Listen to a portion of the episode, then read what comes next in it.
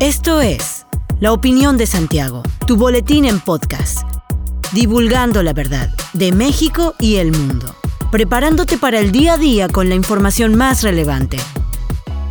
Comenzamos.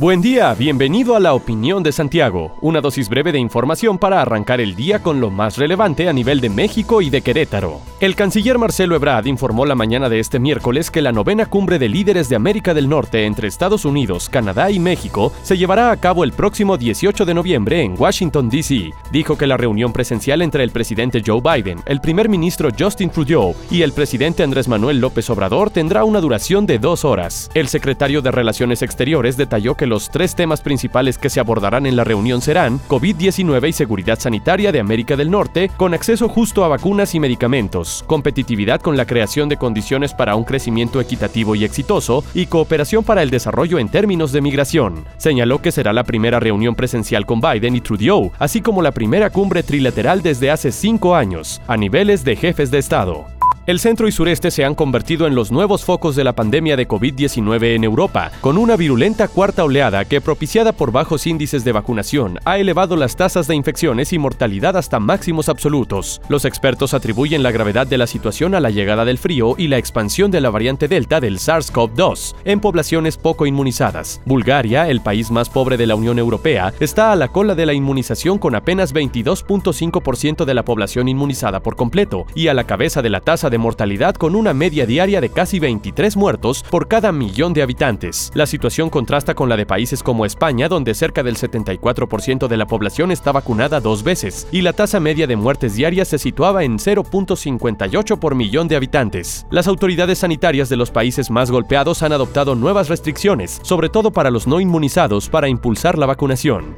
El gobernador de Querétaro, Mauricio Curi González, manifestó que Querétaro es el único estado que ha impulsado la declaración de 5 de 5 entre sus funcionarios en primer nivel. Mauricio Curi acotó que la rendición de cuentas y la transparencia serán el sello de su administración. Al refrendar su compromiso de gobierno abierto a los queretanos, el mandatario estatal reconoció que el ejercer la transparencia también expone a los funcionarios ante sus adversarios. El mandatario estatal refirió que desde un inicio de la administración se fijó un término inaplazable de 30 días para que secretarios, mandos medios y superiores se sumaran a la prestación y publicación de su declaración 5 de 5, declaración patrimonial, fiscal, de no conflicto de intereses, carta de no antecedentes penales y examen antidoping. Añadió que no solo buscaron conformar un equipo honesto, sino personas íntegras que dignifiquen y pongan en alto el nombre de la entidad. La Secretaría de Desarrollo Sostenible del municipio de Querétaro llevó a cabo el foro Taller Ambiental para la construcción del Plan Municipal de Desarrollo 2021-2024, a fin de escuchar las propuestas de la población en materia de ecología y desarrollo sostenible. En el foro se celebrado en el Centro Educativo y Cultural Manuel Gómez Morín, se dieron cita expertos en la materia, asociaciones de ambientalistas y ciudadanos en general, quienes expresaron sus ideas y aportaciones. Se realizaron mesas de trabajo con temas como medio ambiente y biodiversidad, ciudad con crecimiento armónico, política territorial y sostenibilidad ambiental, ecología, desarrollo rural, manejo integral de residuos sólidos urbanos, cultura del cuidado del agua y el aire, manejo de energías alternativas, sostenibilidad hídrica y monitoreo atmosférico. El foro taller contó con la participación de la coordinación de Gabinete del Instituto de Ecología y Cambio Climático del municipio de Querétaro y el Fideicomiso Queretano para la Conservación del Medio Ambiente.